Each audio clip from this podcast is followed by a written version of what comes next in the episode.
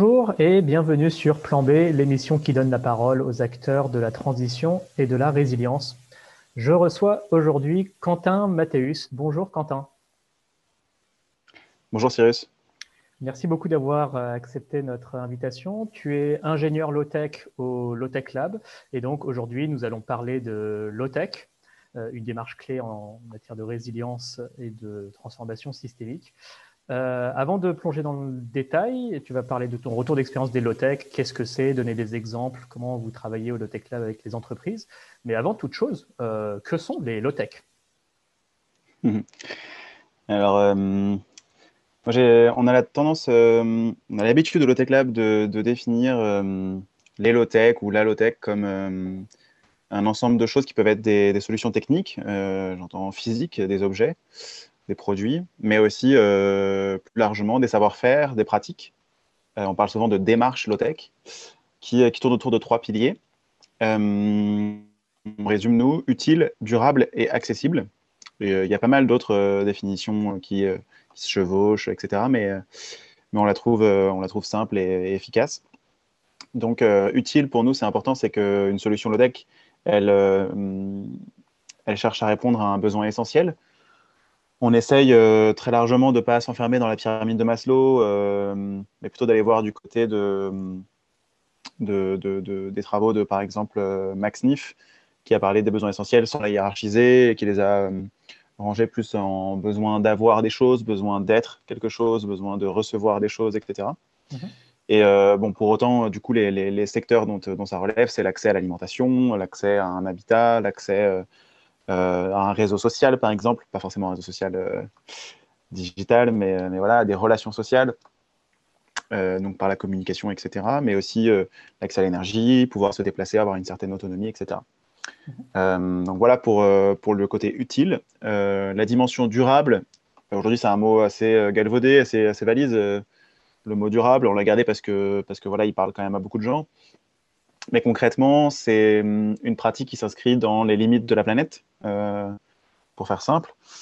Donc, qui cherche à être le plus économe possible en ressources euh, et en énergie, à réduire euh, au maximum l'impact environnemental d'une solution, qu'elle soit encore une fois un produit ou un service.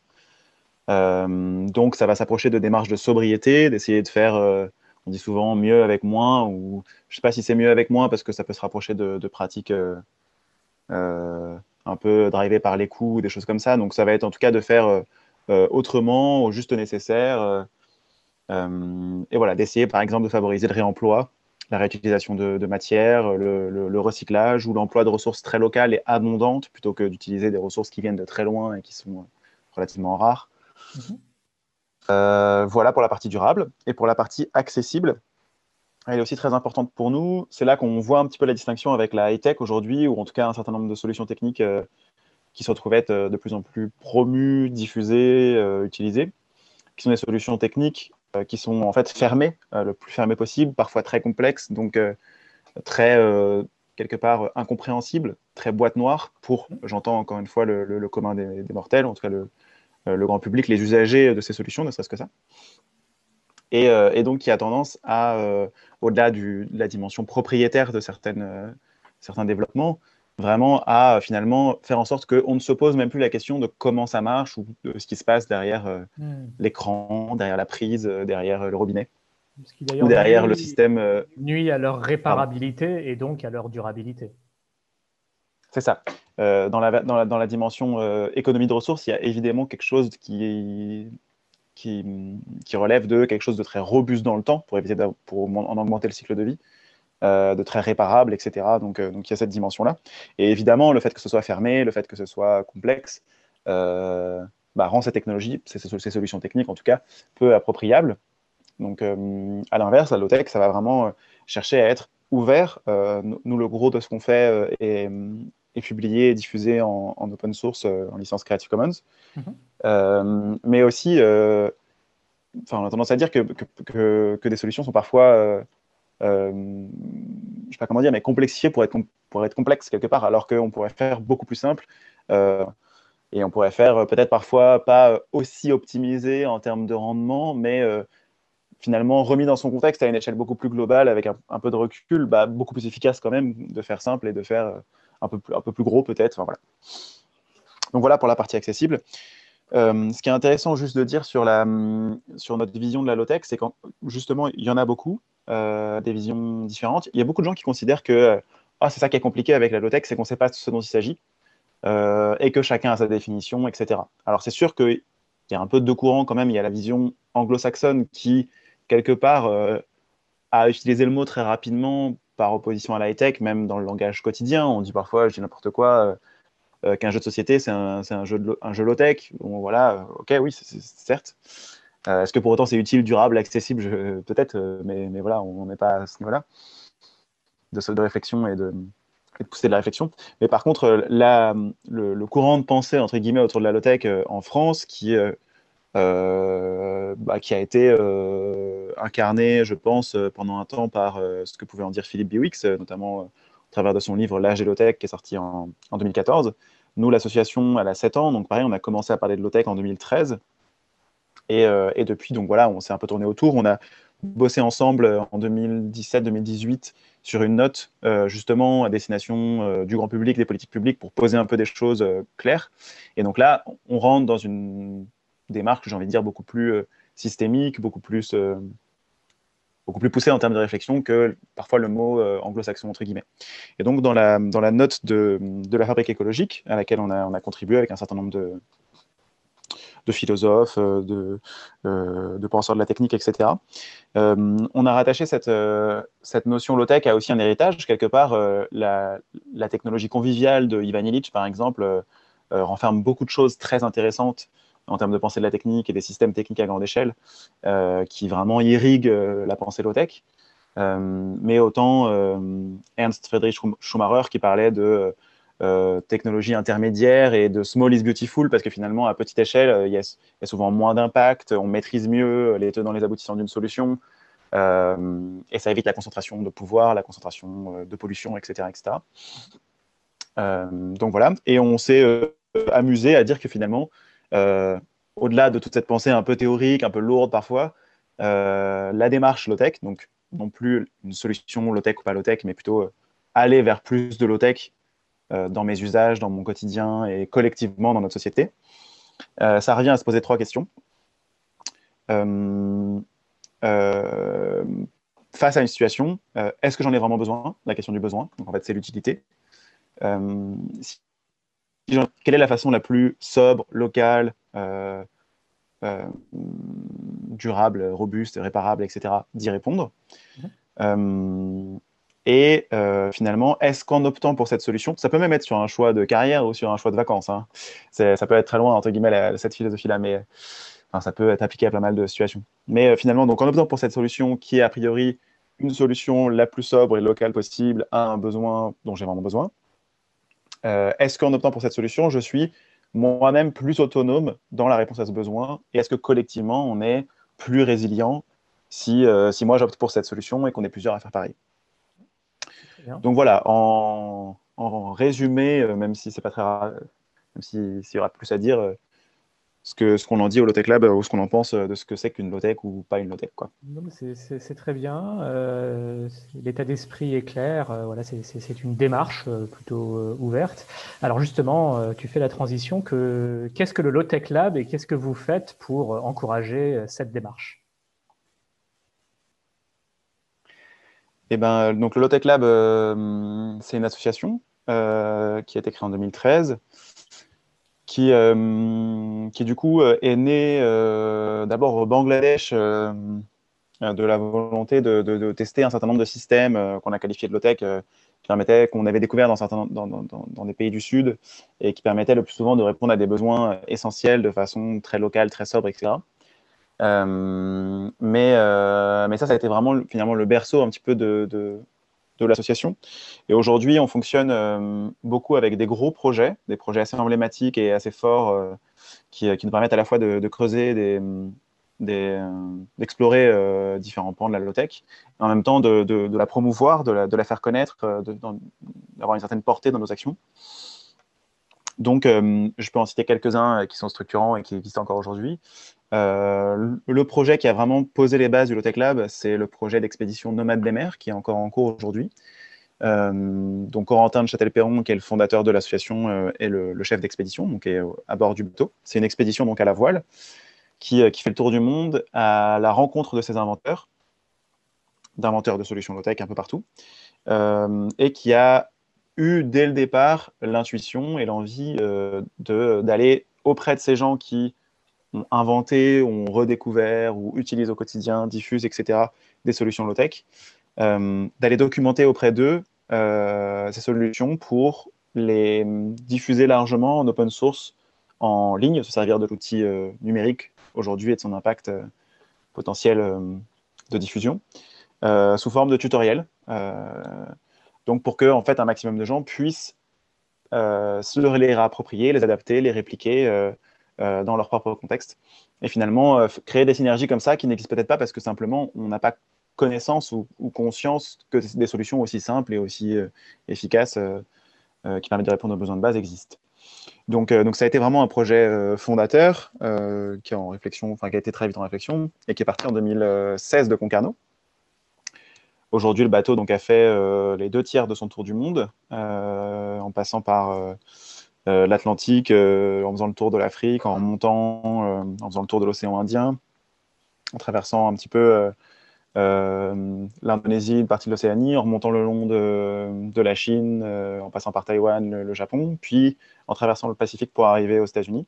Et aujourd'hui, le bateau a été pendant un temps bloqué pendant le Covid au Mexique, et aujourd'hui, il est au Nicaragua.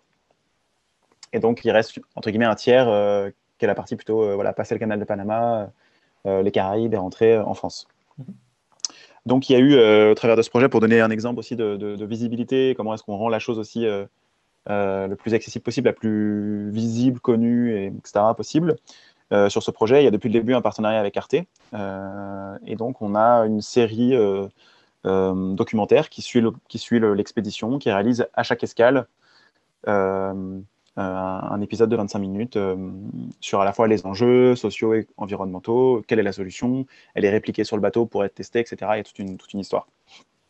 Donc ça, il y a eu euh, une, quinzaine d'épisodes sur la première saison qui faisait Concarneau, Thaïlande. Et là, il y a la deuxième saison qui est en ce moment en diffusion sur, sur Arte, qui est disponible sur Arte Web, Arte TV, qui consiste donc en 10 nouveaux épisodes entre la Thaïlande et le Mexique. Hmm. Donc ça, c'est un des projets de l'assaut.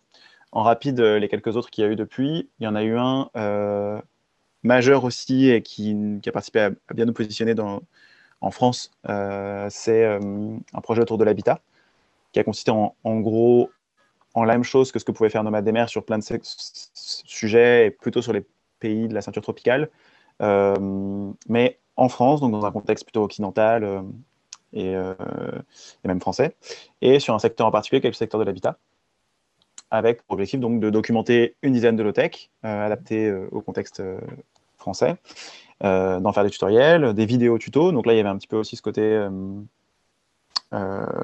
vulgarisation de la solution au travers de, vidéos. Et, ensuite de les tester à l'échelle réelle, en vie réelle, euh, dans un micro-habitat euh, un peu expérimental. Donc, on a choisi une tiny house, mais ce n'est pas forcément pour promouvoir la tiny house.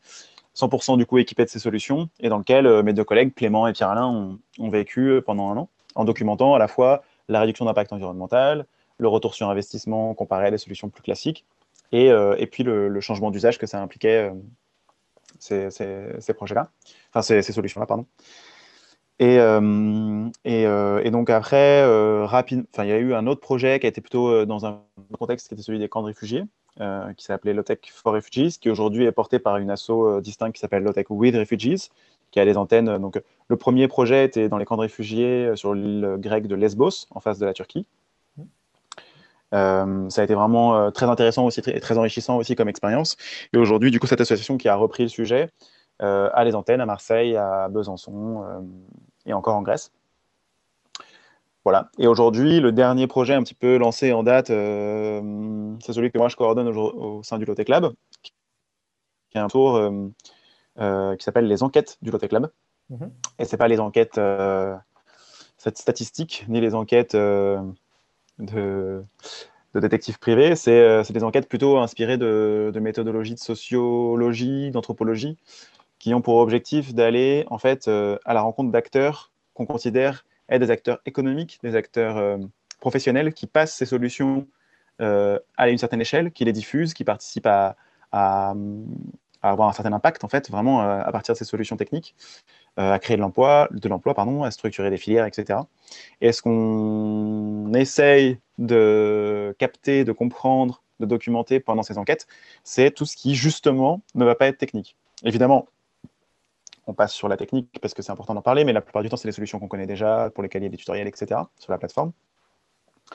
Euh, mais donc voilà, c'est euh, comprendre euh, finalement le modèle économique, le parcours de l'organisation, la structure juridique, les modalités qui font que ça marche, l'écosystème sur lequel elle s'appuie, etc., etc. Et quelles sont finalement les traductions de, ces valeurs que j'ai présentées en, introduction pour cette première question bah, dans un monde social, économique, collectif, en fait, à une échelle vraiment qu'on considère nous, du coup, être l'échelle, euh, la bonne échelle ou, le bon levier de, finalement de, massification ou de transformation un peu profonde de la société. Donc voilà pour les projets. Euh, et il y a quand même quelques autres euh, activités plus transverses au Lotech Lab. par exemple, depuis trois ans maintenant, on accompagne un certain nombre d'antennes locales à, se structurer. On fédère un réseau de, de Lotech Lab et d'associations qui se revendiquent de, la même démarche, mais qui n'ont pas forcément, qui pas forcément la marque déposée, entre guillemets, même si ce n'est pas le cas. Euh, donc, il y a des antennes euh, ailleurs qu'en France, au, Maroc, euh, au Canada, en, Grèce, du coup, en, Allemagne, etc.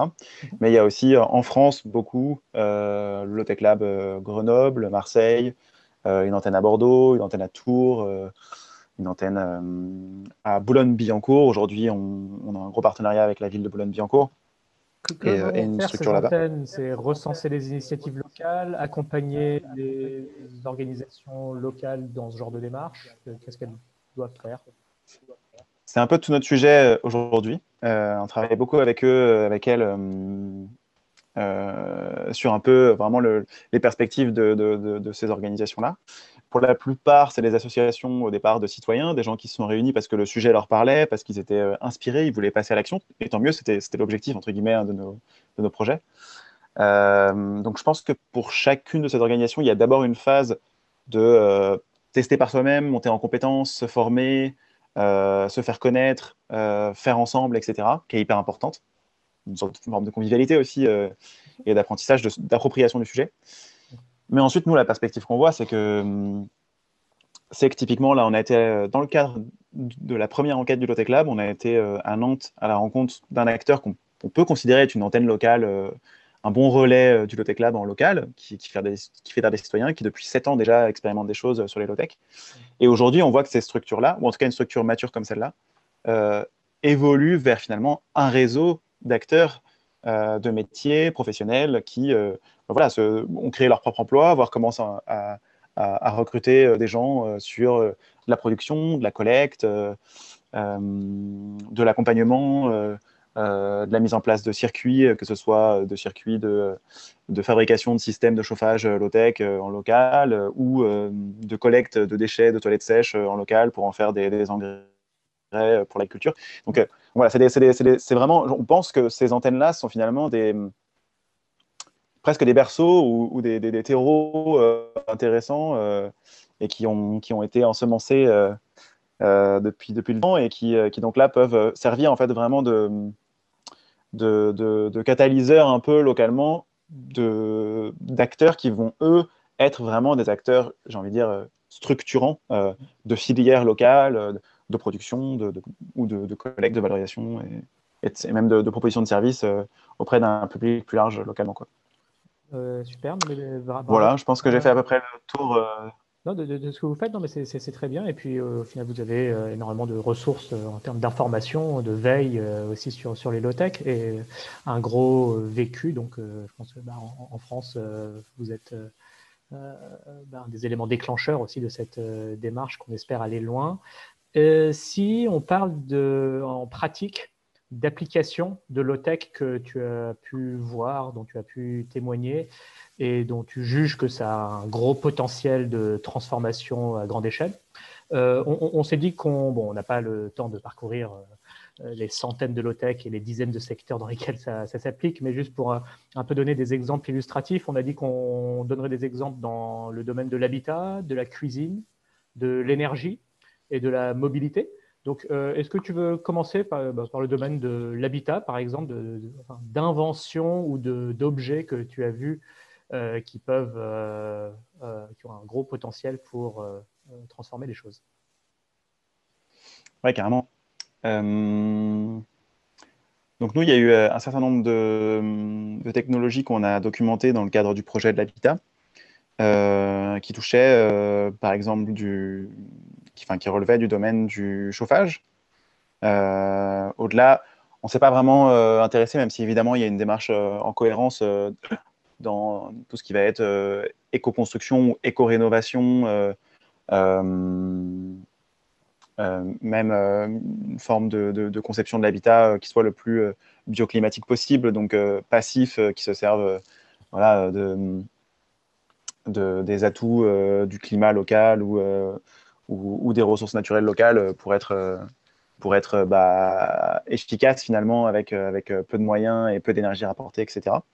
Euh, donc il y a une démarche dans, dans, dans, envie de dire dans, le bâti euh, qui, qui, se rapproche de ce que nous on peut qualifier de, de, démarche low-tech. Notamment, il y a un collectif qui s'appelle euh, Frugalité heureuse et créative en architecture, qui a été créé par Philippe Madec, Dominique etc dont on se rapproche beaucoup. Mais donc nous, on s'est vraiment intéressé sur finalement ce qu'il ce y a dans l'habitat. Une fois qu'on a, traité ce sujet, qu'est-ce qu'il y a dedans? Donc il y a le sujet du chauffage, euh, il y a euh, le sujet des déchets, de, la gestion de l'eau, par exemple. Donc je parlais de toilettes sèches, euh, mais aussi des déchets organiques, quoi en faire, pourquoi, etc. Mm-hmm. du retraitement des eaux. Donc pour lister par exemple celle qu'on a eue, enfin celle qu'on a collecté, documenté euh, et qu'on a utilisé ensuite dans, dans, cet habitat. Euh, sur le chauffage, il y a un poêle de masse. Donc, euh, c'est un, comme un poêle à bois, mais qui, le plus souvent déjà, a une, la géométrie du foyer est un peu spécifique et, et permet d'avoir une combustion beaucoup plus complète que simplement face à une cheminée. Quoi avec euh, la bonne arrivée d'air, euh, avec euh, très peu de fumée du coup qui s'échappe parce qu'en fait l'ensemble des gaz sont brûlés et donc l'ensemble des matières sont brûlées, etc. donc ça, on, parle de poêle fusée, c'est le, nom de la géométrie en question, ou de rocket stove en anglais, qui sont des technologies relativement récentes, hein, qui datent des années 70. Mais donc voilà, donc c'est un système de poêle très efficace et auquel on a, pour encore jouer sur l'efficacité et sur, sur vraiment la réponse aux besoins qui est de se chauffer dans un habitat, eh ben, euh, ajouter de la masse. Euh, pourquoi? Parce que en fait, euh, de chauffer très fort un poêle, donc d'avoir un poêle qu'on ne peut pas approcher tellement il est brûlant, et ben en fait, c'est pas forcément intéressant parce qu'une fois qu'il n'y a plus de feu, souvent ça tombe vite en température. Alors que se servir de la masse et de matériaux qui sont capables d'emmagasiner de la chaleur, comme une batterie, en fait, hein, une forme de stockage de l'énergie, et eh ben, ça permet de l'utiliser beaucoup mieux, entre guillemets, ou beaucoup plus complètement. Et donc, on a à la fois une combustion efficace et, euh, et du coup peu de ressources euh, en biomasse, que ce soit en bois, en pellets, etc., euh, pour créer de la chaleur. Mais ensuite, on utilise complètement toute la chaleur plutôt qu'elle s'échappe dans le ciel comme, comme dans Bourdon à l'ancienne. Hmm. Chauffer les étoiles, chauffer les étoiles, on disait. Euh, donc voilà, donc ces, systèmes-là, euh, il y en a un certain nombre, ils sont très intéressants. Nous, on en a du coup documenté un euh, qui a un petit poêle de masse, parce que c'est un, poêle de masse qui est transportable, ce qui est rarement le cas. Un poêle de masse, c'est souvent fait pour être lourd et maçonné. il y en a qui font une à deux, trois, quatre tonnes. En Russie, je crois qu'ils ont, ils, dépassent des records de plusieurs, jusqu'à une dizaine de tonnes. Mais en tout cas, voilà un système, un principe en tout cas technique. On en parlait tout à l'heure en préparation, quelque part, euh, en fait, euh, ça va pas être un produit qu'on va pouvoir reconnaître à chaque fois. La low ça va finalement être plutôt une, démarche et donc euh, des principes techniques qui sont intéressants à utiliser, notamment dans un contexte de besoin de se chauffer, qui est un besoin essentiel sous nos latitudes. Donc voilà, le poêle de masse, c'est une solution qui nous paraît très intéressante. En quoi est-ce qu'elle elle semble un peu prometteuse? Euh, aujourd'hui, en fait, si elle n'est pas exploitée, c'est parce que, euh, de ce qu'on a perçu et compris, euh, c'est parce qu'il y a beaucoup d'autres solutions de chauffage qui sont beaucoup plus poussées, promulguées, dont, l'accès est facilité. Et c'est culturel. En fait, quand on change de, pays, de région, il y, a des, exemples forts qui, nous, font nous rendre compte que, en fait, bah oui, pour nous, chauffer de l'eau, bah, c'est un, chauffe-eau électrique ou un chauffe-eau à gaz, ça paraît évident. Mais en fait, il y a plein d'autres façons de chauffer de l'eau et, et, pareil de se chauffer à la maison, il y a plein d'autres façons. Donc évidemment, c'est pour des raisons politiques, c'est souvent en réaction à des crises euh, qu'il y a eu par le passé. Du coup, nos anciens ont développé des solutions euh, qui, ont, qui nous ont transmis et que finalement, on n'a pas pensé euh, à re-questionner, ou en tout cas, jusqu'à maintenant, on n'a pas forcément re-questionné. Mais comme je le disais, par exemple, en, Russie, la, solution de, poêle de masse, en tout cas dans les pays de l'Est, est beaucoup plus diffusée. Pour l'instant, par la plupart du temps par des artisans. Et nous, ce qu'on ce qu'on voit, c'est que d'artisans poêliers, maçonnés, euh, la FPMA. Mais euh, la plupart du temps, du coup, c'est des, solutions qui sont, relativement chères. Un, poêle de masse, du coup, ça va coûter 10, 12, 15 000 euros. Euh, alors que l'enjeu de la low-tech, c'est que ce soit accessible au plus grand nombre, mais que ce soit installable à peu près partout, que ce soit pas, soit pas seulement pour des habitats d'un certain type. Et donc, donc voilà, donc il y, a une espèce de, trou dans la raquette, et c'est souvent le cas dans la low-tech aujourd'hui. Il y a des solutions qui existent, mais qui sont pas produites dans un, dans un mode de production, par exemple, qui soit, qui soit cohérent avec la low-tech ou qui sont particulièrement euh, chers. Ou qui sont...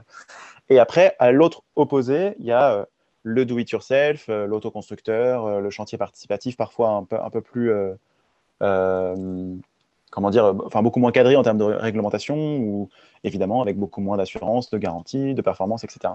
Et en fait, les acteurs qu'on rencontre, la plupart des acteurs qu'on rencontre autour de la low-tech, notamment autour des solutions de chauffage, euh, sont des, militants, euh, vraiment c'est le mot, euh, auprès d'institutions, auprès de, d'organismes comme l'ADEME, comme le CSTB, le Centre scientifique et technique du bâtiment, etc., pour faire évoluer la réglementation, pour faire évoluer les normes et permettre en fait d'exploiter cette espèce d'entre-deux entre l'artisan qui met de luxe c'est résumé, hein, il, y a beaucoup, d'artisans différents, mais, voilà, la solution euh, peut-être chère euh, et, un peu exclusive. Et de l'autre côté, euh, le côté do it yourself qui va peut-être certes me coûter moins cher avec un tutoriel sur Internet, mais, mais qui va parfois être dangereuse ou des choses comme ça. Eh ben, c'est de développer des parcours d'accompagnement à l'autoconstruction de solutions qui soient certifiées, mais qui soient des solutions libres, pas propriétaires, etc. et que ces parcours d'accompagnement puissent être, par exemple, associés à l'expertise et et quelque part aussi la, garantie d'un artisan, euh, mais sans que ça lui demande, lui, d'intervenir pendant euh, un mois pour monter un poêle de masse, qui puisse venir euh, à des moments clés un petit peu pour contrôler que voilà, ce, cette construction, cette fabrication, elle suit bien les plans, qu'elle est bien sécurisée à tel niveau, à tel niveau, à tel niveau. Et donc, on pense que là, il y a des, leviers d'action qui, s'ils sont bien identifiés, s'ils sont bien accompagnés par des acteurs qui s'intéressent de plus en plus quand même à la démarche low-tech et à son potentiel d'autonomie, de, résilience euh, territoriale notamment, euh, mais aussi d'économie en termes de, coûts, enfin c'est l'utilisation de ressources, etc. Euh, voilà, s'il si, si, si, y a l'énergie qui est mise au bon endroit et, finalement une certaine ouverture d'esprit qui est, qui est, dont, dont, peuvent faire ces, différents acteurs qui sont clés, et eh ben, il y a vraiment des champs monstrueux de je sais pas si c'est monstrueux, mais en tout cas des, champs de développement de ces solutions à plus grande échelle. et pour rester sur le chauffage et terminer sur l'habitat, l'autre solution qu'on trouve euh, complémentaire intéressante, c'est tout ce qui va être utilisation du soleil pour chauffer, parce qu'on n'a pas l'habitude euh, de le voir comme ça, mais un panneau solaire, ce euh, c'est pas forcément du photovoltaïque. le gros de l'énergie que un mètre carré de, surface au sol reçoit quand il est en plein soleil, c'est de la chaleur. Et, donc, en fait, à peu près de la même façon que dans le poêle de masse, on peut très bien euh, chercher à exploiter au maximum cette chaleur qu'on reçoit euh, en l'installant euh, face au sud ou face à l'est pour que le soleil du matin chauffe l'habitat, des systèmes qui consistent simplement à, sous une vitre, faire effet de serre, concentrer la chaleur sur un corps noir qui va être capable d'emmagasiner la chaleur par rayonnement solaire, euh, contrairement à la masse qui tout à l'heure emmagasinait la chaleur du, de la combustion du bois, et, euh, et à la restituer, soit directement à l'air de l'habitat, euh, c'est ce qu'on a documenté nous au travers de... C'est des, solutions techniques qu'on qualifie parfois de murs trombes parce qu'ils ressemblent à des murs qui étaient inventés par un ingénieur Félix Trombe dans les années 70. Alors la plupart des low-tech, soit, soit sont ancestrales, certaines, soit des années 70 parce qu'il y a eu le crack pétrolier, donc on a cherché des solutions alternatives à pas mal de choses. Mais, euh, et donc le mur trompe, c'est ça. Aujourd'hui, c'est pas tout à fait ça parce qu'en fait, c'est des, systèmes qu'on peut installer sur un mur euh, existant. Donc ça peut aussi être en rénovation ou quoi. Et donc on parle de, par exemple de, de chauffeur solaire, comme on a un chauffe-eau solaire. Et donc c'est ce que je disais, ça peut chauffer soit directement l'air de l'habitat, soit l'eau chaude sanitaire, soit un, fluide caloporteur pour aller chauffer un, ballon, des choses comme ça. Mmh, mmh. Et donc ces solutions-là, elles sont rarement euh, suffisante toute seule, puisque le, soleil est intermittent. On sait que dans nos régions, et on est basé en Bretagne, bah, il ne fait pas tous les jours, suffisamment beau pour, euh, pour avoir une douche chaude ou, se chauffer simplement comme ça. Mais, mais, en fait, ça va être une bonne façon, encore une fois, de, le voir, de chercher la sobriété et de réduire sa consommation, par exemple de biomasse, ou euh, pour le cas d'un chauffe-eau, par exemple, solaire, il va parfois avoir un, relais électrique ou un relais à gaz, etc. Mais en fait, on, le plus on, sera capable d'utiliser l'énergie du soleil qui nous arrive gratuitement et, qu'on n'a pas besoin de transformer euh, par de l'électrique, par de l'hydrogène, je ne sais quoi, euh, pour, l'exploiter en chaleur, et eh ben, eh ben, le, plus on pourra l'utiliser, le moins on aura besoin de consommer de ressources à côté. Donc voilà pour deux, deux exemples sur, sur l'habitat et de solutions qui nous semblent très prometteuses, qui, qui, ont eu quelque part à un moment leur heure de gloire. Et il y a eu un, tout un tas de labos de recherche du CNRS qui, qui bossaient sur ces solutions-là dans les années 70. Et encore une fois, culturellement, euh, du fait de l'histoire, euh, de, choix politiques, etc., n'ont pas été exploités à, cette époque-là, mais qui aujourd'hui reviennent sur le devant de la scène et, bon, certes, sont pas très compatibles avec un certain nombre de, euh, de normes actuelles qui sont juste pas pensées pour elles. Mmh. Mais, mais voilà, si on arrive à, naviguer ou en tout cas à, lever un certain nombre de freins à leur déploiement, il y a moyen que ce soit des solutions qui, qui soient rapidement déployables dans le cadre de plans de rénovation, plans de, de construction de nouveaux habitats passifs. Quoi. Très bien. Très économe. Euh, est-ce qu'on passe à des exemples que tu peux voir euh, dans le domaine de la cuisson, la cuisine? Ouais. Euh, alors, le, sujet, j'ai envie de dire alimentaire, assez largement, on l'a plus exploré sur, enfin, on l'a un petit peu exploré dans l'habitat, mais on l'a plus exploré sur Nomade des mers. Et en fait, ce qui est intéressant, c'est on va retomber sur les mêmes trucs parce qu'en fait, c'est les mêmes principes techniques. Donc, dans l'alimentation, on a creusé beaucoup de choses. On a creusé euh, la, petite culture euh, très, très locale, très économe en ressources, en eau, en nutriments, ou qui utilise par exemple des déchets organiques transformés en engrais par un, compost efficace qui s'appelle le, bokashi, qui est une solution japonaise qui permet de, voilà, d'être très, efficace dans l'utilisation des, nutriments à partir de déchets organiques ou dans des systèmes de biofiltres qui permettent de retraiter une partie des urines pour en faire de, l'engrais grâce à des bactéries, des choses comme ça. Et finalement, voilà, très localement, on peut euh, revaloriser des déchets, les utiliser pour euh, nourrir des, des, plantes ou des solutions alimentaires, euh, enfin des, oui, des, cultures ou, ou de l'élevage, puisque comme, comme on l'a testé à plusieurs reprises sur le bateau, en fait, évidemment, réduire son impact tout en répondant de façon efficace à notre besoin à nous en énergie euh, à travers l'alimentation, c'est souvent aller vers moins de viande et plus une alimentation végétale. Mais, mais par exemple, euh, on a testé euh, l'élevage de grillons, hmm. qui apporte beaucoup de protéines au kilo et qui demande très, très, peu de ressources par rapport à, l'élevage de, de, bovins, par exemple, pour ne, pour, ne, pour ne, pas les citer. Mais voilà, donc il y a eu ce système-là d'explorer sur la, vraiment la, la, la, production alimentaire, j'ai envie de dire, euh, on a testé aussi pour les plantes des systèmes d'hydroponie euh, qui permettent d'utiliser très peu d'eau euh, pour cultiver des plantes. Et derrière, ensuite, donc voilà, il va y avoir comment est-ce qu'on conserve, comment est-ce qu'on cuit, comment est-ce qu'on transforme de façon low-tech. Et sur ces sujets-là, bah, sur le bateau et ensuite dans le cadre des enquêtes, par exemple, on a, on a étudié les fours solaires. donc, en fait, c'est à peu près le même concept que. La cuisson, principalement, c'est de la chaleur. Euh, le, gros de, l'énergie euh, thermique qui nous arrive euh, partout et qui est disponible gratuitement sans avoir besoin de la transformer en quoi que ce soit, c'est de l'énergie solaire. Donc, pourquoi pas l'utiliser?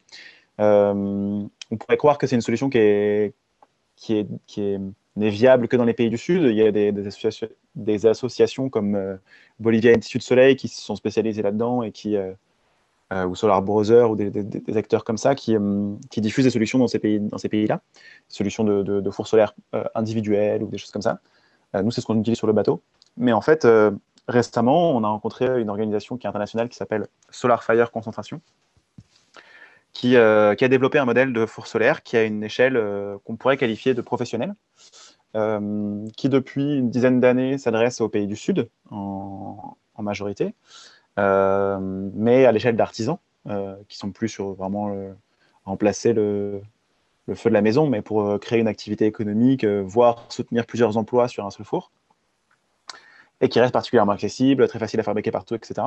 Et en fait, euh, c'est en 2018 que un des membres de cette équipe qui est français, qui est basé à Rouen en Normandie, qui s'appelle Arnaud Créteau, mhm. a eu l'idée ou l'envie ou le déclic de tester cette solution ici en France, pas n'importe où puisque c'est en Normandie. Donc, il suffit de s'intéresser un petit peu au, rayonnement solaire et à la répartition du rayonnement solaire en France pour voir que c'est pas l'endroit le plus ensoleillé de France. Et, euh, et pour autant, eh bien, ça marche très bien. Donc, euh, il s'est il fabriqué. Il a, il a travaillé avec un, un acteur, euh, un sous-traitant de l'industrie normande, une, PME, une trentaine de salariés qui, qui est, spécialisé dans la chaudronnerie, parce que c'est un monde du travail du métal, hein, assez simple. Mmh. En gros, leur solution, c'est pas les, les, fours solaires qu'on a tendance à imaginer quand on s'intéresse un peu au sujet, c'est soit des boîtes avec des miroirs, en gros, hein, soit des paraboles pleines de miroirs. Mmh. Euh, donc, euh, ça, les, les, paraboles, en France, on a les plus gros fours solaires euh, il y en a un, je crois, qui est plus gros au Pakistan. Mais parmi les plus gros fours solaires du monde, euh, on les a en France parce que dans les années 70, au moment où on explorait les solutions alternatives euh, à la suite du crack pétrolier, eh ben, on s'est installé des gros labos, notamment euh, dans les Pyrénées. donc bref, donc c'est vraiment des parallèles monstrueuses, mais donc là c'est pas pas le cas, c'est beaucoup plus simple. C'est en fait une série de, miroirs de salle de bain, donc des, des, bandes assez simples, euh, qui sont euh, installés euh, en ligne, les unes à côté des autres, et qui sont simplement réglés, en fait, au départ, une sorte de pré-réglage de la machine, pour que bah, chacun concentre sur un point qui est la, boîte isolée qui, fait office de four.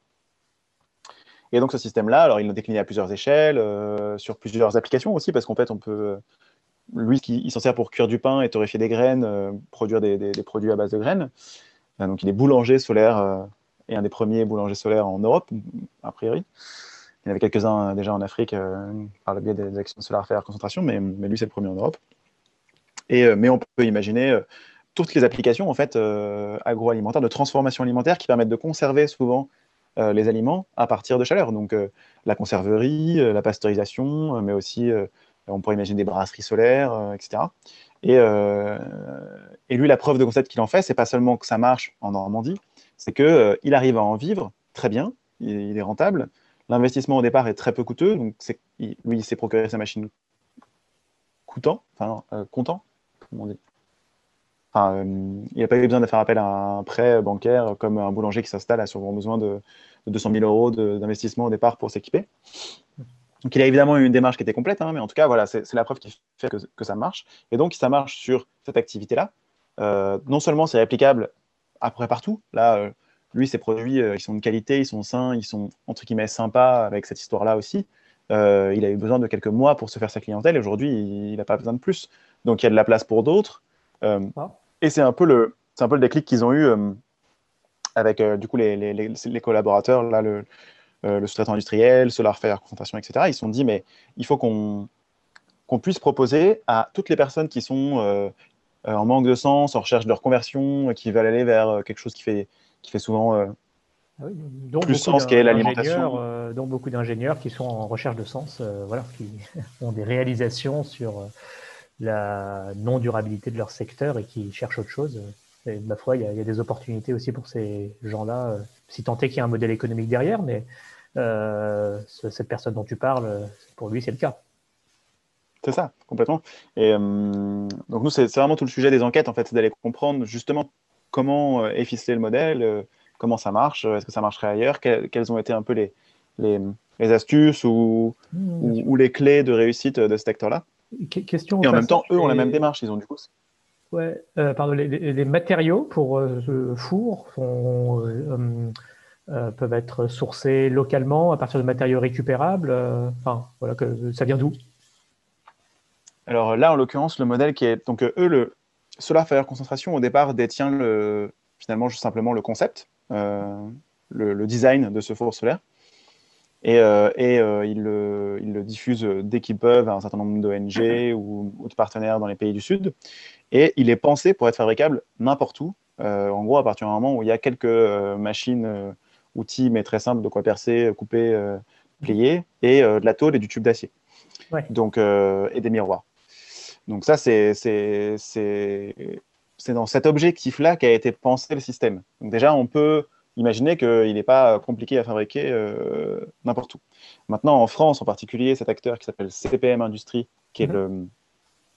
le, le, le, chaudronnier, enfin la PME de chaudronnerie, euh, qui, a fabriqué la première machine d'Arnaud et qui aujourd'hui du coup s'associe à Solar Concentration pour, pour être capable de produire en, sur commande euh, ces, fours solaires euh, professionnels. Eux, euh, leurs principaux fournisseurs donc d'acier sont dans les Hauts-de-France, il me semble. Mhm. et, en fait, le gros de leurs fournisseurs sont normands.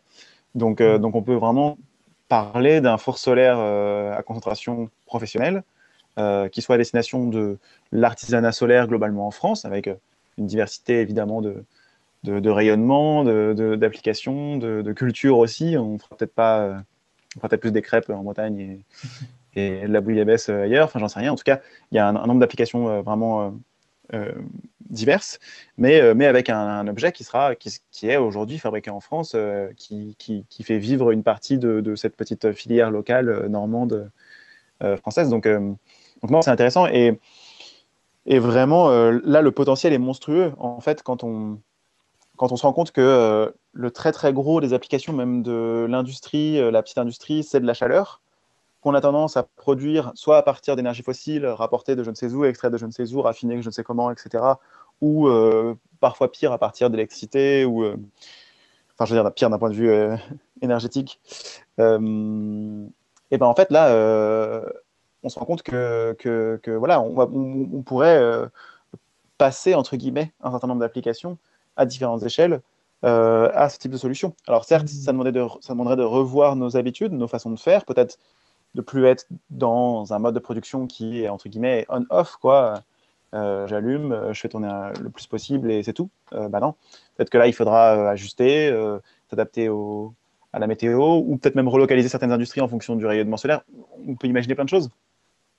Mais, mais par contre, un, truc un petit peu un petit peu comme ça punchline, c'est que euh, un four à concentration solaire, il euh, n'y a pas de limite euh, de température qu'on peut obtenir par concentration solaire. C'est la limite théorique, c'est la chaleur qui est à la surface du Soleil, donc c'est chaud. et donc on peut imaginer, il y a déjà des papiers de, chercheurs là-dessus sur faire de la métallurgie solaire. Mmh. donc ça fait partie, enfin c'est ça fait partie, c'est a priori ou à notre connaissance et à la leur le seul système technique de d'énergie, je ne sais pas si on peut parler de production d'énergie, mais en tout cas de, de mise à disposition et transformation de, de, mise à disposition de chaleur, qui, en fait, euh, qu'on peut fabriquer à partir de lui-même. C'est-à-dire qu'on pourrait très bien imaginer fabriquer des fours solaires avec des fours solaires. Hmm. Et donc là, il n'y a, plus de dimension de. Évidemment, là, on se réapproprie le système technique de part en part, on se réapproprie euh, euh, la chaîne d'approvisionnement ou, ou, la filière ou complètement. On, on maîtrise tous les tenants et les aboutissants y a et en plus, une fois qu'on a acquis un four solaire, on est aussi beaucoup plus indépendant euh, d'un point de vue technique. C'est une force de la low-tech et c'est souvent quelque chose qui est, qui est rappelé, c'est qu'en fait, euh, rien que de me fabriquer euh, des toilettes sèches, par exemple, ou un garde-manger, on peut rester sur la partie alimentaire, voilà, plutôt qu'un frigo, un garde-manger pour beaucoup de choses, avec différentes ambiances, adaptées aux différents produits, etc. Et bien en fait, de me fabriquer un garde-manger ou de me fabriquer des toilettes sèches, rien que le processus de le dimensionner, de savoir pourquoi, qu'est-ce que je vais mettre dedans, etc., on est en train de changer de point de vue sur beaucoup de choses et de remettre en question des systèmes techniques qu'on ne, remettait pas en question. On ne hmm. remet pas en question le fait d'avoir un frigo, euh, de mettre ses produits dedans. Euh, on ne remet pas en question le fait d'avoir des toilettes et de tirer la chasse et que ce soit de l'eau potable euh, qui parte à la poubelle. bah si, en fait, en réfléchissant, en, touchant un petit peu du doigt ces, sujets-là, on, commence à visualiser, à prendre conscience de, de ces systèmes techniques qui nous en chasse et qui nous entoure et dont on est extrêmement dépendant.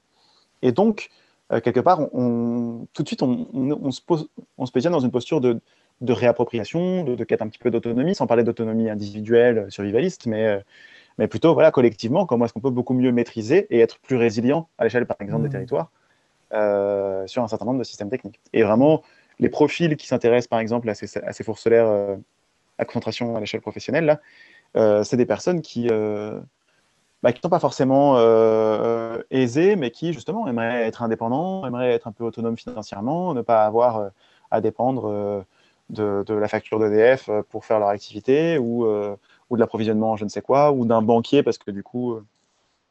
donc c'est vraiment quelque part se approprier des choses et être un peu plus libre dans ses actions et un peu plus serein quelque part. Parce que comme on est moins dépendant de plein de choses, on est moins fragile aussi et donc on peut se projeter. Et, Dieu sait qu'aujourd'hui, c'est quand même euh, du luxe, entre guillemets, de pouvoir se projeter. D'autant plus quand on hein. répond à des besoins de base. C'est passionnant. J'avoue, je, je, découvre un peu tout ça. D'ailleurs, c'est pour ça que je parle peu et ce que tu dis est fascinant. Euh, je déplore qu'on ne soit pas mieux informé de ces sujets. Alors moi, ça fait un moment que je m'intéresse à l'écologie. Euh, ça s'est encore plus accéléré depuis quelques années. Alors euh, voilà, chaque année aussi, je découvre un, un sujet que j'avais sous-estimé. Euh, là, pour celui que tu évoques, on est de l'ordre de, de, quelques semaines. Hein. Donc, euh, beaucoup à découvrir et il n'y a pas assez d'informations qui circulent genre dans, les infos, dans les nouvelles. Voilà, telle entreprise, euh, la success story que tu viens d'évoquer. Donc, c'est dommage, mais je, veillerai à ce que ce soit un peu mieux, avec mes tout petits moyens, à ce que ce soit un peu mieux diffusé. merci pour ça. Si, si, on passait au domaine de l'énergie, alors qui est un peu transverse et présent partout. Hein, euh, tous les exemples que tu donnes jusqu'à maintenant font appel à des questions euh, énergétiques. Après, dans le domaine particulier de la production d'énergie, là, est-ce que tu, pourrais nous évoquer quelques exemples de low-tech que tu perçois comme ayant euh, un fort potentiel? Alors, pour être tout à fait honnête, je pense que je n'ai pas, pas d'exemple plus, quelque part, plus, plus c'est pas plus, plus troublant, mais plus fort que, que celui de, cette potentielle euh, euh, économie en fait qui pourrait tourner euh, sur une énergie solaire directe, décentralisée, ah à peu près à toutes les échelles et sur beaucoup d'applications. c'est vraiment la philosophie de, de l'organisation qu'on a découverte, la Solar Fire Concentration, qui dit, mais en fait, pendant très longtemps, nos systèmes humains, sociaux, économiques dépendaient principalement de l'énergie du soleil, du soleil qui tombait dans les champs et qui permettait euh, de produire de la nourriture et donc de nourrir la population. Elle était tellement dépendante de cette énergie que 90% bah, des personnes vivaient en campagne et c'était leur boulot que de transformer l'énergie solaire euh, en alimentation pour, nourrir, pour se nourrir elles-mêmes et avec le peu de surplus, euh, un peu les autres, ou ceux qui avaient les moyens. et donc, ils font une lecture complètement énergétique de, l'histoire des civilisations. Et, et, par exemple, donc voilà, ils analysent un certain nombre de, donc c'est Eric Vicens hein, qui a été un peu à l'initiative de, de, ce projet-là au départ, euh, Solar Fair Concentration, et qui, qui, euh, qui, réfléchit beaucoup à ces sujets-là. Mais, mais, je trouve l'histoire est finalement le, le, truc euh, vraiment comment dire, emblématique de, de, la logique, je trouve, que, que, ou du potentiel que représente la low mm-hmm. donc voilà, donc on part de ça. les quelques, je ne sais pas si on peut dire métropole, mais en tout cas grandes euh, civilisations, comme on a eu euh, Rome euh, ou, d'autres, en fait, se sont souvent faits à des endroits de, de, carrefours commerciaux où, c'était possible de taxer les échanges, donc d'accumuler des richesses, et après de se permettre, entre guillemets, de faire venir de très loin énormément de ressources, mais sans pour autant fondamentalement déséquilibrer le, le, rapport campagne-ville. Et c'était souvent vraiment au détriment de, qualité de vie ou des milieux naturels euh, environnants et presque parfois euh, un peu plus loin. Jusqu'à ce que, évidemment, énergie fossile, où euh, là, du coup, bah, il y a une énergie qui est beaucoup plus localisée, parce qu'il y a des gisements, même si à une époque, il y en avait pas mal. Mais elle est encore plus centralisée par le phénomène de le coût en fait d'exploitation, d'extraction, de transformation de ces, de ces énergies. au départ, pareil, qui étaient, qui étaient faibles, mais qui, on, le sait, euh, et je pense que les gens qui, regardent euh, Plan B euh, le, savent mieux que moi. voilà, le, taux de retour énergétique de, des énergies fossiles n'a pas arrêté d'augmenter, donc le coût d'investissement aussi. Et finalement, du coup, des, systèmes, enfin, les économies d'échelle ont, ont, joué leur rôle. Donc aujourd'hui, une raffinerie, un port pétrolier, il y en a encore moins que des, des stations d'extraction de, gaz ou de pétrole. Mm. Donc finalement, on concentre énormément le gros de l'énergie que l'être humain euh, va utiliser et dont il va avoir besoin pour, euh, pour vivre, pour mener cette activité à peu près à tous les niveaux. Et, et, à partir du moment où on a énormément concentré l'énergie, on se retrouve face à un dilemme qui est que bah, déplacer de l'énergie, ça coûte de l'énergie. Donc on va devoir tout concentrer. Hmm. Si on veut que ce soit rentable énergétiquement, il va falloir que les gens vivent dans des villes, idéalement pas trop loin des, ports pétroliers, ou qu'il y ait un fleuve, quelque chose qui permette d'y accéder rapidement. Donc typiquement le Havre, ça va être longtemps pour Paris. Et, euh, voilà. Et donc, ce, mode de fonctionnement-là, il, change, enfin, comment dire, il rend obsolète euh, quelque part l'agriculture, puisque euh, s'il faut plus que les gens soient en campagne, il faut que les gens soient concentrés, bah, qui va se charger de produire l'alimentation? Parce que ce n'est pas dans les villes qu'on peut produire l'alimentation, même si on a de l'énergie fossile. Donc, il va falloir qu'il y ait peu de gens, mais, entre guillemets, une énorme dépense énergétique pour le coup euh, fossile, puisque c'est très loin, c'est très décentralisé, les, terres agricoles, qu'on le veuille ou non. Euh, et donc, on va chercher à, bah, pareil, économie d'échelle, euh, rentabiliser, rationaliser l'agriculture, quoi, quelque part. Et, en fait, ça marche pas forcément. Donc, en fait, on va devoir mettre des intrants, on va devoir, mettre, on va devoir mécaniser, on va devoir, etc. etc. Et, et aujourd'hui, je crois qu'on on dépense 9 à 10 calories d'énergie pour en produire un alimentaire. Alimentation, ouais. Voilà. Et donc, en fait, euh, eux, leur, perspective, enfin, leur, vision, c'est euh, quelque part, euh, jusqu'à maintenant, on n'avait pas d'énergie comme l'énergie solaire à concentration. C'est pareil, hein, c'est une solution qui est finalement assez récente. Je ne sais pas si on peut parler d'innovation. Il y a des gens qui, qui décrivent le mot innovation parce que voilà, aujourd'hui, il est rattaché à beaucoup de choses. Il y a des gens qui l'adulent et il faudrait le garder parce que justement, c'est innovant. Il y a besoin de, de, recherche scientifique, c'est le cas. Il y a besoin de travaux. C'est pas non plus comme ça, entre guillemets, qu'on va passer à la low-tech. Mais, mais voilà, c'est des, des, solutions relativement récentes. Donc jusqu'à maintenant, on n'avait pas cette solution, même si on sait qu'avec une loupe, on peut faire du chaud depuis longtemps. Euh, il n'y a, jamais eu ce potentiel, euh, entre guillemets, euh, un peu de passage à l'échelle de l'énergie solaire à concentration, donc l'énergie solaire directe, la chaleur directe du soleil, concentrée et utilisée pour des applications énergétiques qui sont quelque part une grosse partie des applications énergétiques qu'on a aujourd'hui dans notre société. Et donc, on peut très bien imaginer que du coup, on redécentralise, entre guillemets, puisque le soleil, pour le coup, tape toujours après partout euh, où il tapait avant dans les champs. Euh, et donc, on évite ces phénomènes de concentration, qu'on évite ces phénomènes de euh, concentration de, de, richesse, de pollution. On le disait, les villes, les villes sont polluées, bah oui, parce qu'en fait, c'est là qu'on concentre la, consommation d'énergie, mais aussi de concentration de pouvoir, par exemple, des choses comme ça, qui sont peut-être parfois après problématiques. donc bref, donc ça c'est typiquement, sur le sujet de l'énergie, vraiment, j'ai envie de dire fondamentalement de l'énergie, il y a, ça. Après, euh, en termes de solutions techniques qui peuvent être des compléments, qui peuvent être des à côté, qui peuvent être. Parce qu'évidemment, ça ne va pas être une solution qui va tout remplacer. Il va falloir que ce soit multiple, pluriel, divers. Euh, nous, ce qu'on a documenté, qui nous paraît intéressant aussi, c'est tout ce qui va être euh, ben, des solutions à la bonne échelle, encore une fois, pour éviter parfois certaines incohérences. Euh, la transformation de déchets alimentaires ou agricoles euh, en biogaz euh, par des bactéries qui, en gros, sont les mêmes que celles qu'on trouve dans, le, les ventres des vaches, sauf qu'on évite que, que, le méthane s'échappe et aille réchauffer l'atmosphère. Mmh. c'est ce qu'on a utilisé, nous, par exemple, dans, dans l'habitat low On avait un, biodigesteur bon, qui, à cette échelle-là, de quelques habitants, n'est pas très intéressant. C'est quand même intéressant à une échelle collective, mais voilà. Euh, mais il y a l'équivalent, par exemple, sur euh, les déchets plastiques. Euh, il y a des, solutions de pyrolyse du plastique qui sont intéressantes. On peut, on peut transformer un certain nombre de déchets plastiques et quasiment tous, en fait, en, les retransformer entre guillemets en carburant, hein, puisque au départ c'est du pétrole, ou en tout cas des dérivés de pétrole. et ça, dans des solutions qui sont encore une fois bien pensées, qui ne sont pas trop non plus euh, j'ai envie de dire, bricoler parce que bah, en fait, euh, il y a des fuites, il y a des pertes, il y a des machins, etc. Donc, c'est au-delà du fait que c'est dangereux, c'est pas plus forcément intéressant d'un point de vue environnemental si, euh, finalement il y a je sais pas combien de gaz qui s'échappent et que c'est pas pas forcément pertinent. Donc, mais pour autant, dans un système un peu, un peu maîtrisé et, euh, et qui reste simple et qui sont, euh, qui sont efficaces, eh ben, on peut, je pense qu'on a largement de quoi faire tourner encore un certain nombre de machines qu'on aurait besoin de faire tourner plutôt à des énergies comme celle-là ou des carburants transportables plutôt qu'à des, des, concentrateurs solaires par euh, fixes.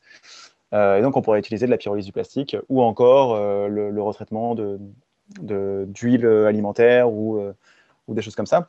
Mais, mais, encore une fois, il y a une question d'échelle qui, qui, est extrêmement importante parce que on voit ce qui a été développé par des grands pétroliers dans le domaine. Bah, les centrales auxquelles je pense sont tellement surdimensionnées pour que ce soit rentable que bah, finalement, il faut apporter de l'huile de partout pour, mmh.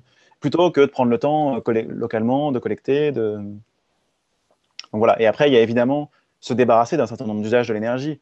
Ça, c'est quelque chose que, sur lequel je n'ai pas insisté et peut-être que je peux rapidement quand même le, placer. C'est que cette, cette, quête de, est-ce que j'en ai vraiment besoin, cette recherche de sobriété, quelque part, euh, elle pose beaucoup de questions sur l'énergie. Aujourd'hui, euh, euh, par exemple sur la mobilité, c'était un peu le sujet d'après, mais, mais déplacer 1,8 tonnes de ferraille électronique pour déplacer une personne sur peu de kilomètres, on le sait, c'est peu pertinent. Alors, c'est peut-être très adapté à d'autres usages, je ne dis pas, mais en l'occurrence, pour la majorité des usages, on a une un paradoxe complet, ou je sais pas, une, déconnexion complète entre euh, le besoin, c'est euh, déplacer 80 kg euh, sur, sur 10 bornes. Je crois que le, déplacement quotidien moyen, c'est à peine plus que ça, mm. ou même moins que ça peut-être. Sur 10 bornes, à une vitesse qui va rarement au-dessus de 50 bornes, 50 km/h, et on utilise pour ça 1,2, 3, 4 tonnes en moyenne.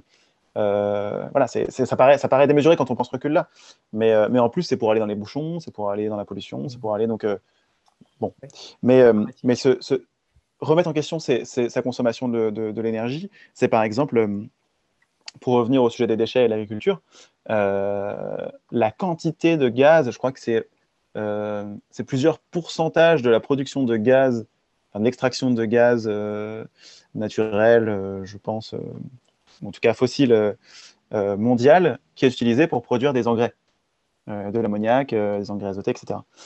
Euh, alors que pendant très longtemps, euh, et, à, Paris jusque dans les années, euh, je crois, début du, du 20e, on revalorisait 50% des déchets de la ville pour en faire des engrais azotés, notamment l'urine et, ah, et, Après, il n'y avait pas de, médicaments, de perturbateurs endocriniens dans, dans tout ça, mais oui, ça c'est un autre sujet, mais effectivement, la réutilisation des bouts d'épuration, la réutilisation du compost venant des villes, non, c'est sûr. Y y a, C'est là qu'on voit que tout est enchâssé, en fait. Euh, euh, aujourd'hui, on ne peut pas se permettre parce qu'effectivement, euh, n'importe quoi, on fume, on boit de l'alcool, on prend la pilule. Et, donc, ça, marche moins bien. Mais, mais, mais pour autant, il y, a des choses à, à, se réapproprier. Par exemple, là, une, organisation qu'on va, qu'on va avoir s'appelle la Fuménerie. donc, on, parle le mois prochain à la rencontre pour, pour, pour la troisième enquête du Lotec Lab. Euh, la fuménerie euh, basée à Bordeaux, qui, euh, qui restructure, une, ils appellent ça une filière de gestion circulaire des excrétas. Ils travaillent avec un, laboratoire qui s'appelle Okapi, qui est spécialisé sur le sujet, des systèmes d'alimentation et d'excrétion durable et circulaire des, villes. Hein. Ils parlent que de sujet des villes, donc c'est intéressant. Il y a beaucoup de gens qui nous disent oui, mais les toilettes sèches à Paris, voilà, c'est pas du tout possible, etc. Bah, justement, eux, ils ont pris le pari. Et donc, euh, ils mettent à disposition des toilettes sèches à séparation, qui permettent de récupérer l'urine euh, séparément des excréments, euh, d'un certain nombre de particuliers, d'entreprises en ville à Bordeaux, et, je ne sais plus quelle est l'autre ville à côté de la enfin, qui fait partie de la métropole. Et, ils les collectent une fois par semaine. on va découvrir, nous, un peu le détail de tout ça, mais, en tout cas, de, ce que j'en comprends, c'est intéressant à ce niveau-là. Donc, ils les collectent eux-mêmes et ils les hum, euh, il les redistribue à des composteurs pour les excréments et à des fabricants d'engrais, euh, pour, euh, qui s'appelle un fabricant d'engrais qui s'appelle Toupie Organics, mhm. pour l'urine, pour la vendre derrière à, à les agriculteurs du coin. Donc évidemment, peut-être qu'il y a tout un volet qu'on va découvrir, sensibilisation sur qu'est-ce qu'il faut éviter, ou quand j'ai, je dis n'importe quoi, quand je prends des, des, des, antibiotiques, et eh ben, tant pis, je ne vais pas dans ces toilettes-là, je vais dans d'autres, ou des choses comme ça. Mais, euh, mais voilà, en tout cas, il y, a des expérimentations qui commencent à se faire. Et là, pour le coup, euh, c'est pas, euh, on ne parle pas de quelqu'un qui a installé les toilettes sèches dans son appartement en mode sauvage et qui va les vider dans un jardin. Non, ce serait organisé. On parle d'une filière qui se structure hmm. avec l'aide du département, qui est très intéressée par cette démarche-là, qui reste citoyenne, qui associe tout un tas d'acteurs à différentes échelles, etc. etc. Super. Et qui va permettre du coup d'éviter autant d'énergie. Bien sûr. Euh, non, bah, avec tout ce que tu dessines, effectivement, euh, c'est plutôt euh, rassurant quand même sur notre capacité à reposer sur les ressources locales qu'on a pour faire face aux défis à venir. néanmoins, bon, euh, reste le sujet de la mobilité. Imaginons qu'on fait un peu euh, tout ce que tu dis, euh, on adopte des comportements plus sobres, on a besoin de transporter moins de trucs et de se transporter moins loin avec des engins moins lourds. il y aura quand même besoin d'engins et un minimum d'énergie pour se bouger. Donc, quels sont, bah, là, à nouveau pour ce dernier volet, et il nous reste une dizaine de minutes après quoi je dois aller à un rendez-vous.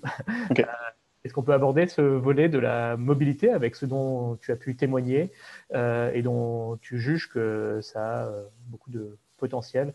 Et sans vouloir faire de mauvais jeu de mots, c'est peut-être pas forcément non plus des grandes inventions où il a besoin de réinventer la roue. Ou pardon, il peut, s'agir de choses où on est en train, en fait, pardon, en quelque sorte, de réinventer la roue. Hmm. Ouais, alors je pense que bah, la, démarche euh, la démarche tech, ça va être euh, à nouveau euh, un peu comme la démarche Negawatt, peut-être euh, pour ceux qui passent à parlera. La première question, c'est c'est à chercher à réduire en fait le besoin de mobilité. Aujourd'hui, on, a besoin de se déplacer, on a besoin de déplacer des choses parce que, bah, pour parler de mobilité personnelle, individuelle, on a besoin de se déplacer parce qu'on habite loin, par exemple.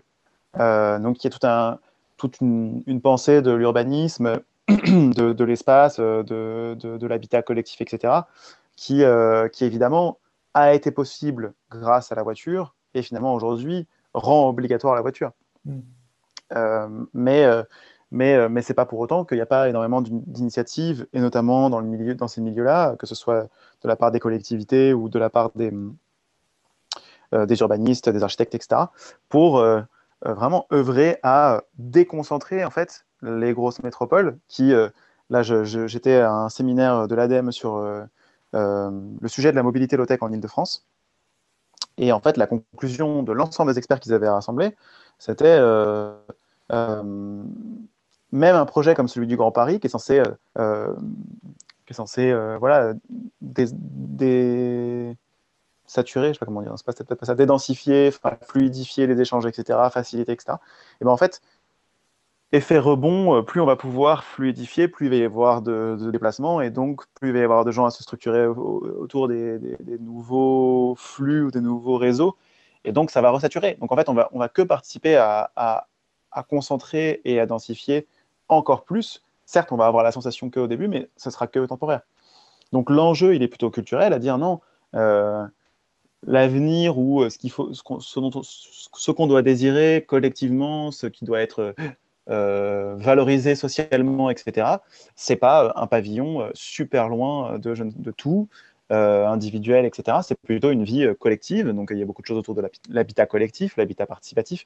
C'est Philippe Biwix aussi qui parle beaucoup de densifier l'usage du bâti existant. Comment est-ce qu'on peut il, y il, y avait des simulations qui disaient pourquoi, pas limiter le nombre de mètres carrés. Alors, je ne suis pas fan moi, du volet un peu, c'est plus Philippe Biwix qui euh, prône ces, leviers-là, mais euh, le côté un peu voilà, euh, réglementation dure, on bloque tant, on limite à temps, etc., etc. Mais en tout cas, même en termes de culture, dire que l'idéal d'organisation sociale, c'est le centre-bourg vivant, dense, certes un petit peu les uns sur les autres, entre guillemets, ou en tout cas des habitats qui, sont, qui peuvent être petits, mais aujourd'hui, avec la, les technologies qu'on a, qu'on a développées, euh, les, connaissances fines justement de, des comportements euh, des bâtis, de l'habitat, etc. On peut rendre ces espaces très agréables et on le sait, il y en a qui le font.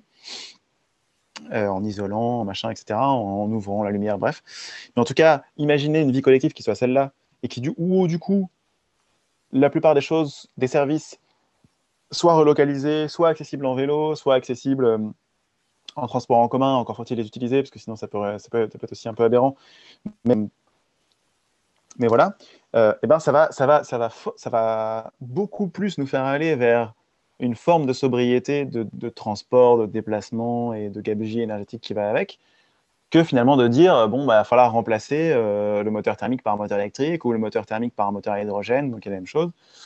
Euh, et, euh, ou bien même de dire qu'il va falloir euh, tout passer au vélo. En fait, tout passer au vélo, oui.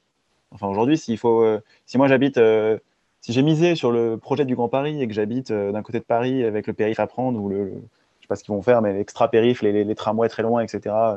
En vélo, bah non, ça, ça rend les choses compliquées. Hmm. Donc, donc c'est plus de l'ordre culturel, je pense, ça fait partie de nos expérimentations, nous aussi, et, et on des, acteurs qui se positionnent sur ces sujets-là.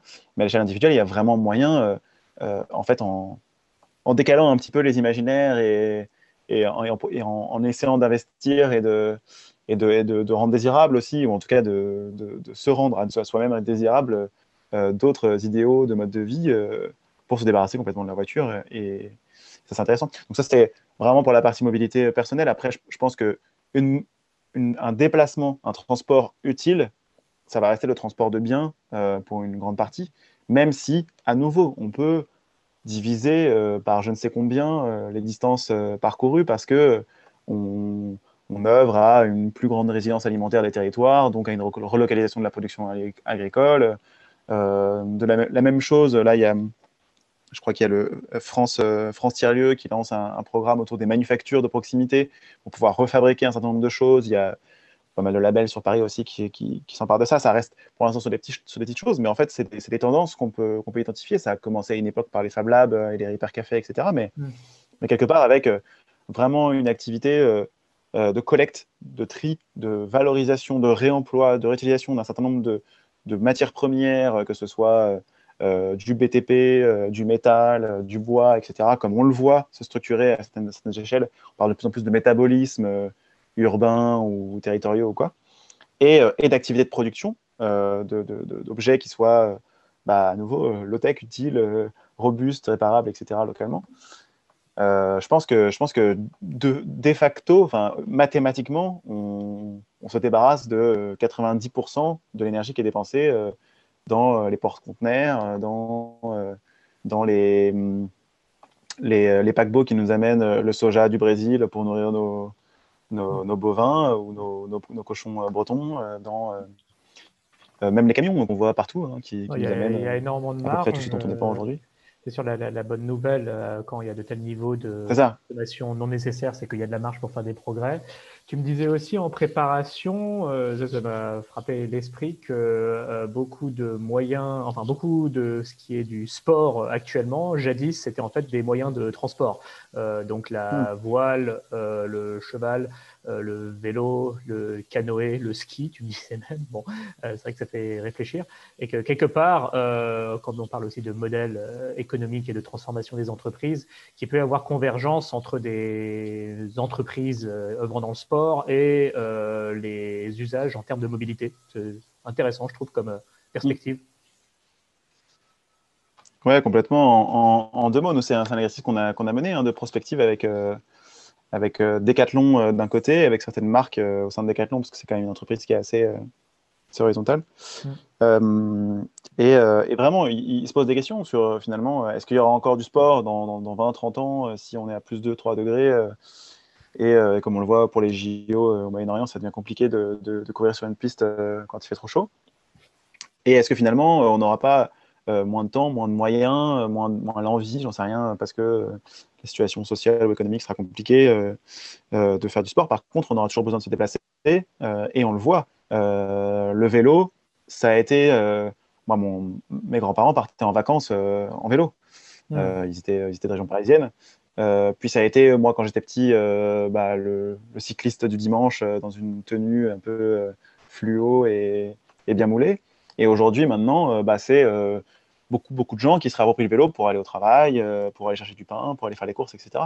Donc, et Decathlon, d'ailleurs, aujourd'hui, propose des services, propose des vélos qui sont robustes, la plupart, en tout cas rapidement, et qui proposent d'entretenir ou de réparer au sein des Decathlon, des magasins mmh. Decathlon. Decathlon, c'est aussi au-delà de la connaissance fine qu'ils ont ces, sports, ces pratiques, ces, équipements techniques, etc., euh, bah, ils ont un réseau de magasins, donc de lieux euh, qui peuvent équiper euh, pour, pour s'auto-fabriquer ou pour fabriquer à partir de kits, j'en sais rien, ou même réparer simplement des, objets de mobilité du quotidien qui peuvent être d'une mobilité beaucoup plus active, effectivement, et, et entre guillemets sobre en énergie, en tout cas fossile, que, que ce qu'on imagine aujourd'hui. Mm-hmm.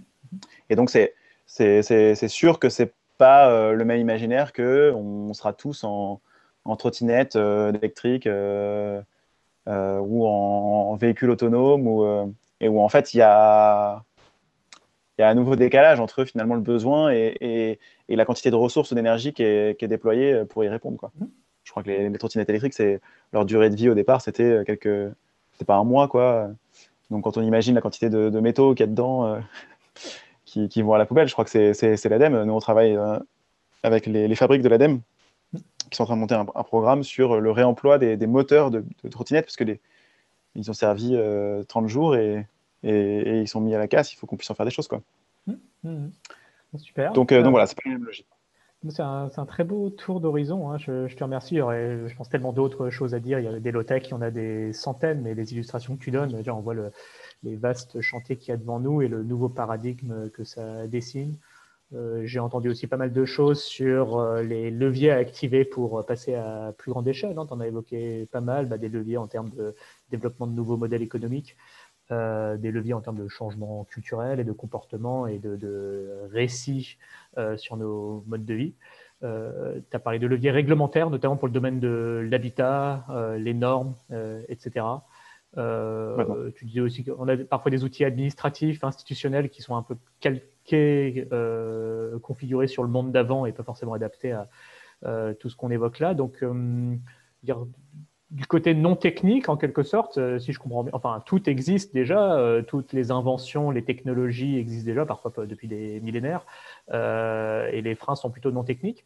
Et puis, tu as aussi bah, évoqué des, leviers en termes d'innovation. je pense que le solaire à concentration, qui est plutôt encore au stade de la, recherche, c'est un très très bon exemple. Et si effectivement on arrive à déverrouiller ça, une partie non négligeable du problème est résolue.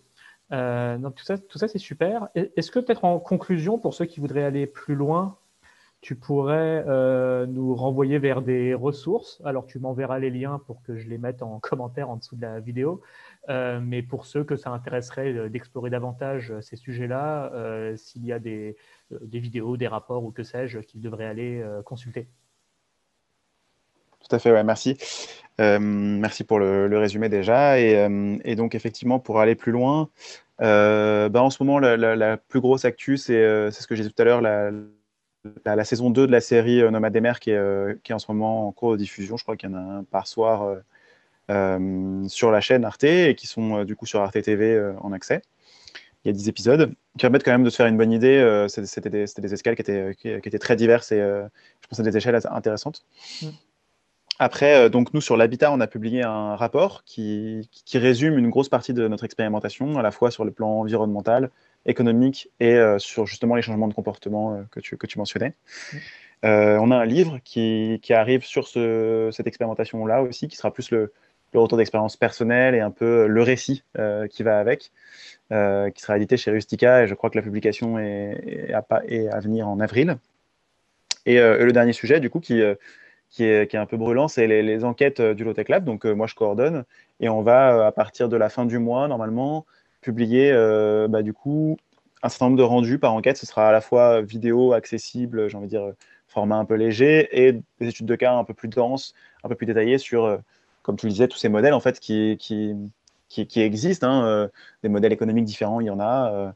des façons différentes de faire de la recherche, il y en a. Des façons différentes de, donc voilà, c'est ça qu'on essaye de, comprendre à chaque fois quand on, va à la rencontre de ces acteurs euh, qui, pour nous sont des pionniers un peu euh, du passage à l'échelle de la low-tech, qui dessinent un peu les prémices d'une société qui serait plus low-tech, qui ne serait pas, euh, pas high-tech, mais, mais, qui serait plus, qui serait plus low-tech que celle d'aujourd'hui super. Et puis, bah, pour dire, tu n'es pas le premier ingénieur aussi qui me dit que dans ces démarches-là, il trouve euh, beaucoup de sens et a l'impression de, poursuivre euh, quelque chose euh, qui, a de l'avenir avec lequel il est confortable, et qui permet de se débarrasser de quelques dissonances cognitives qu'il a pu connaître dans, dans sa vie d'avant. Et donc, j'espère que les, D'autres ingénieurs qui regarderont peut-être euh, cette euh, vidéo trouveront aussi de la motivation dans, ce qu'on a dit. Euh, et moi, dans le monde que tu dessines, je vois énormément de place pour l'innovation et énormément de place pour relocaliser ou créer de l'activité dans les territoires. Donc j'espère que ça en motivera plus d'un. Bah, je te remercie beaucoup, Quentin, d'avoir pris le temps pour ça, d'exposer tout ça. Euh, et puis, ben, euh, tu reviens évidemment euh, quand tu veux. On, pourra refaire des points de temps en temps sur les avancées de ces, démarches qui sont passionnantes. et puis, de mon côté, je vais m'atteler à communiquer un petit peu plus sur ces sujets et à scruter un peu plus les nouvelles sur, sur les low-tech pour les diffuser plus largement. Voilà. Avec plaisir. Merci Quentin. Merci beaucoup, Cyrus.